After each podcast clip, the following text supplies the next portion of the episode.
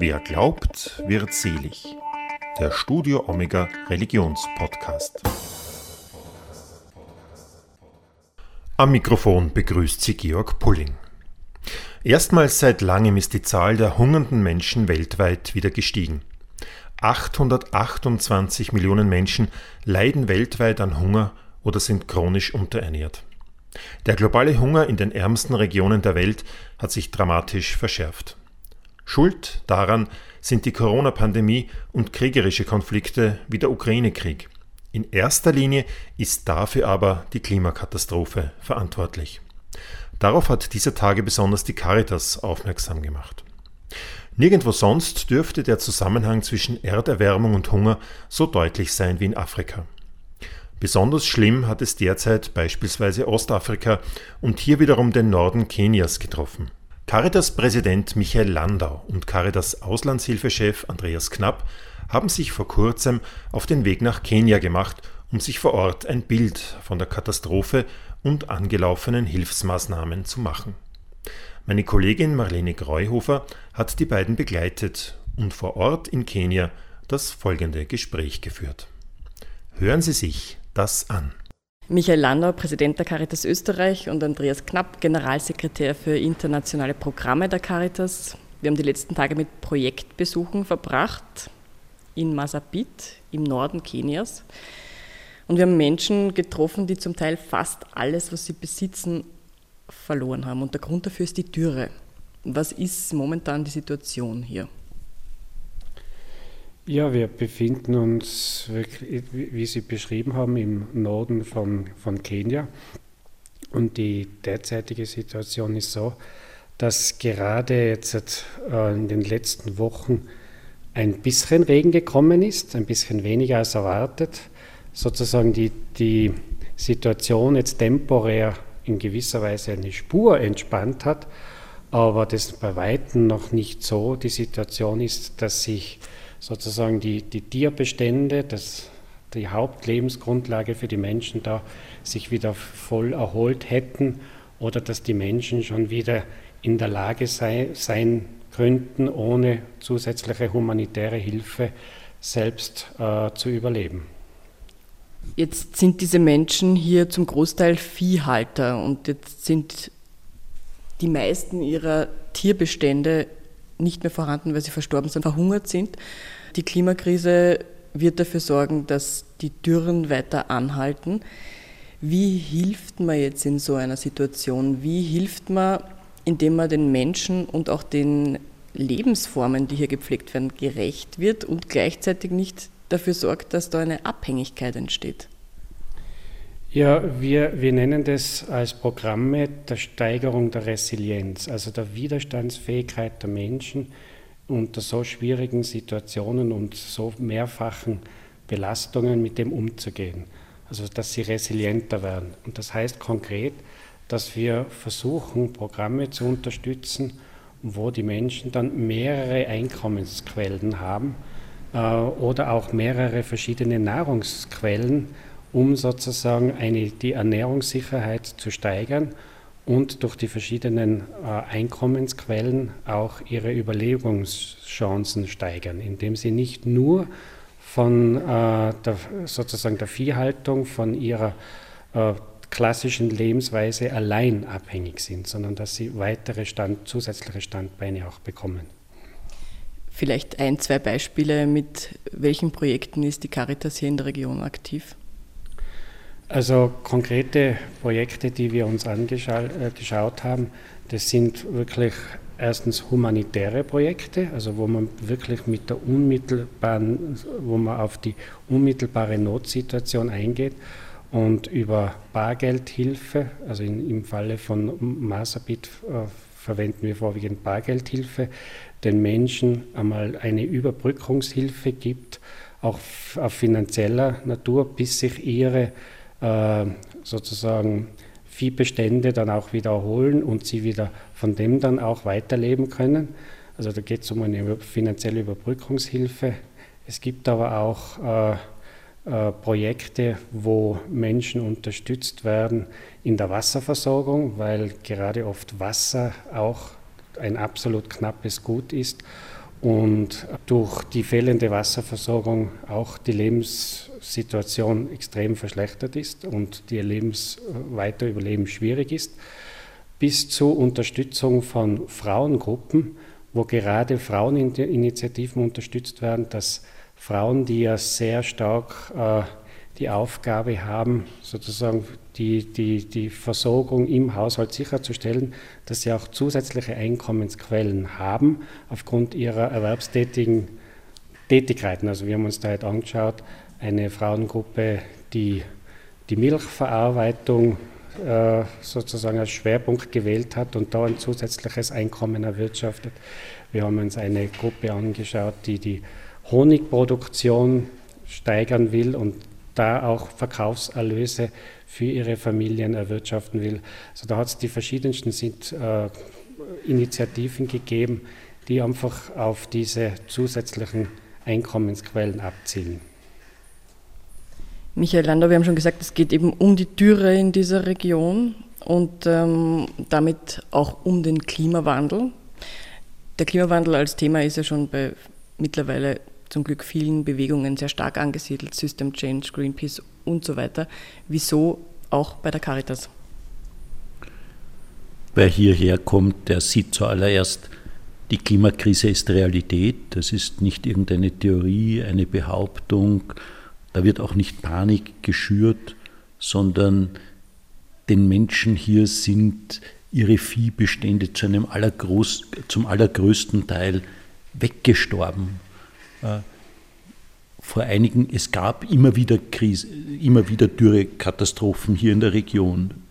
Aber ich erinnere mich an eine Reihe von Gesprächen, da haben mir die Gesprächspartnerinnen und Partner gesagt, früher hat es diese Dürrekatastrophen alle zehn Jahre gegeben, dann alle fünf, vier Jahre. Und jetzt ist praktisch jedes Jahr irgendeine Form der Katastrophe, sei es so wie diesmal dass mehrere Jahre hintereinander die Regenzeiten praktisch vollständig ausfallen und äh, bis zu 90, 95 Prozent des Viehs verendet. Sei es, dass es, äh, wenn es zu regnen beginnt, dermaßen sturzartig regnet, dass äh, das restliche Vieh unter Umständen davon verendet und, und äh, Krankheiten ausbrechen, Krankheiten der Tiere und Krankheiten der Menschen.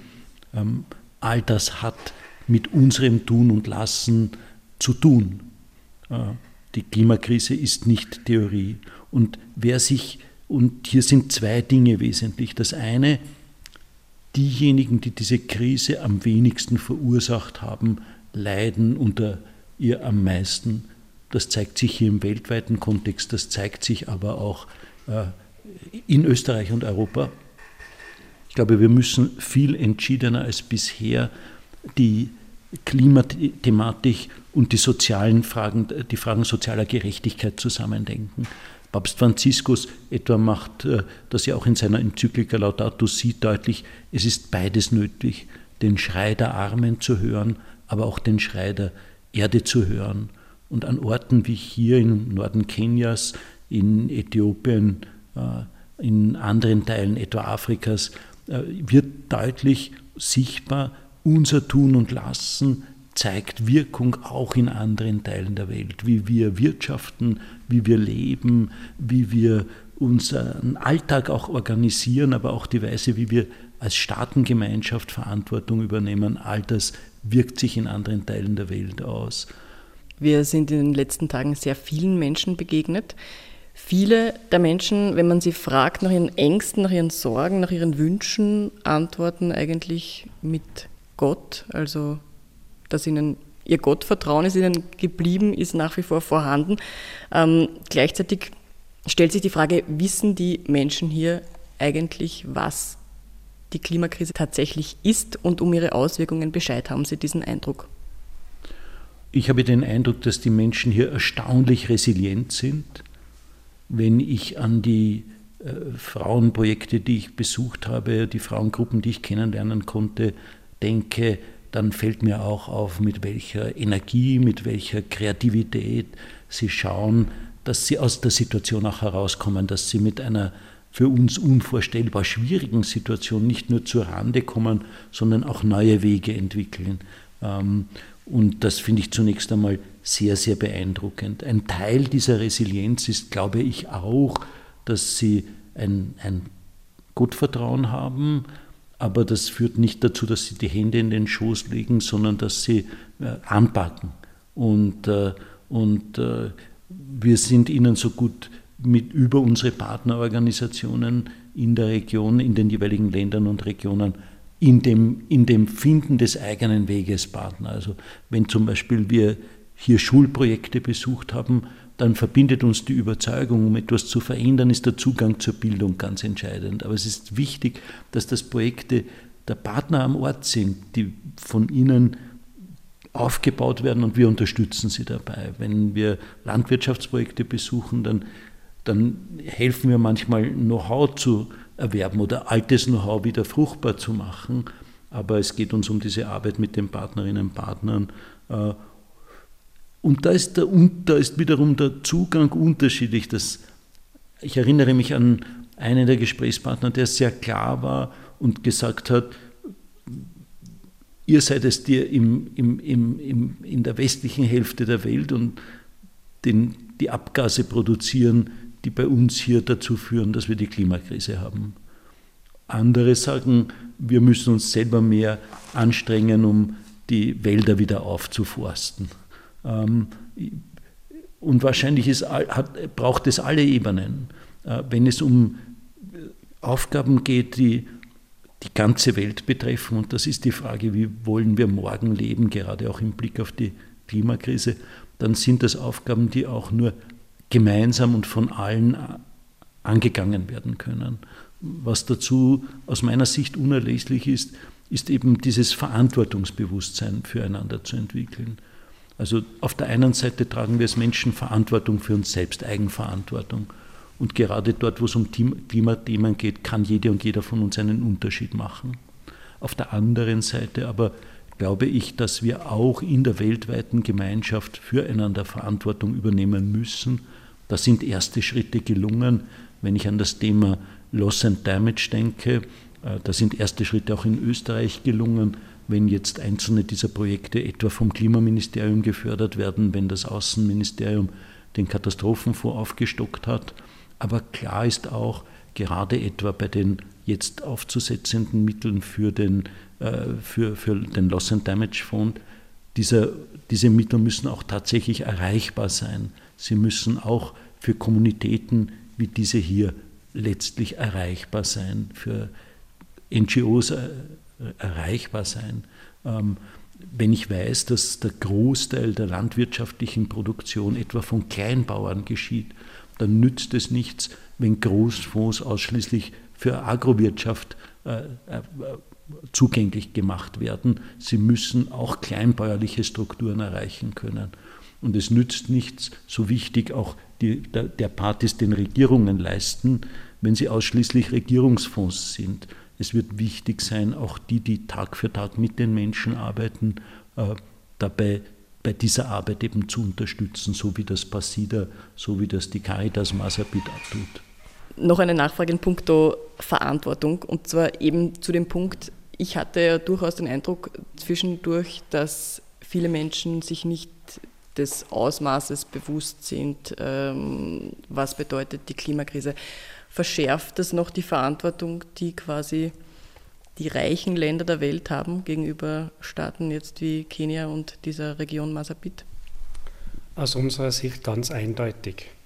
Darum sagen wir auch, dass diese Mittel, weil Präsident Landau vorher schon Loss und Damage angesprochen hat, dass das zusätzliche Mittel sein sollten zu den Mitteln, die wir schon seit über Jahren für die Entwicklungszusammenarbeit und die humanitäre Hilfe fordern. Da ist Österreich leider nach wie vor im Verzug. Österreich hat sich seit Jahren schon zu diesem 0,7 Prozent Ziel bekannt und ist in der tatsächlichen Umsetzung bei Weitem äh, nicht auf dieser Zielebene, sondern wir bewegen uns so bei 0,36 Prozent. Das heißt, da ist noch sehr viel Luft nach oben. Aber wir sehen im Sinne der globalen Klimagerechtigkeit, die auch Präsident Landau schon vorher angesprochen hat, da wirklich eine zusätzliche Verantwortung. Und es geht wirklich um die Globalisierung unseres Verantwortungsdenkens und der Notwendigkeit, wirklich ähm, da auch für diese Schäden und auch für diese Aktionen, die wir setzen, äh, die ganz klar wissenschaftlich auch erwiesen diese Auswirkungen haben und die die Klimakrise bedingen, dafür haben wir eine klare Verantwortung zu tragen. Ist es auch noch einmal eine Botschaft an die österreichische Politik, wo ja zwischendrin auch nicht alle überzeugt sind davon, dass die Klimakrise die Auswirkungen hat, die sie schon hat? Ich sage das als Aufruf in Richtung aller politischen Parteien, weil es ja das die gleiche Wirklichkeit alle betrifft. Wer behauptet, dass die Klimakrise eine Ideologie wäre, eine Idee wäre, gar nicht wirklich wäre, den lade ich herzlich ein, hier nach Nordkenia zu kommen, in die Masabit-Region zu kommen, mit den Menschen zu sprechen, mit denen zu sprechen, die 90, 95 Prozent ihres Viehs verloren haben, das verendet ist, mit denen, die für sich und ihre Kinder keine Perspektiven sehen und ihnen zu sagen, das bilden sie sich alles nur ein. Äh, die Wirklichkeit ist anders, diese, die Klimakrise ist Realität und nicht nur Ideologie.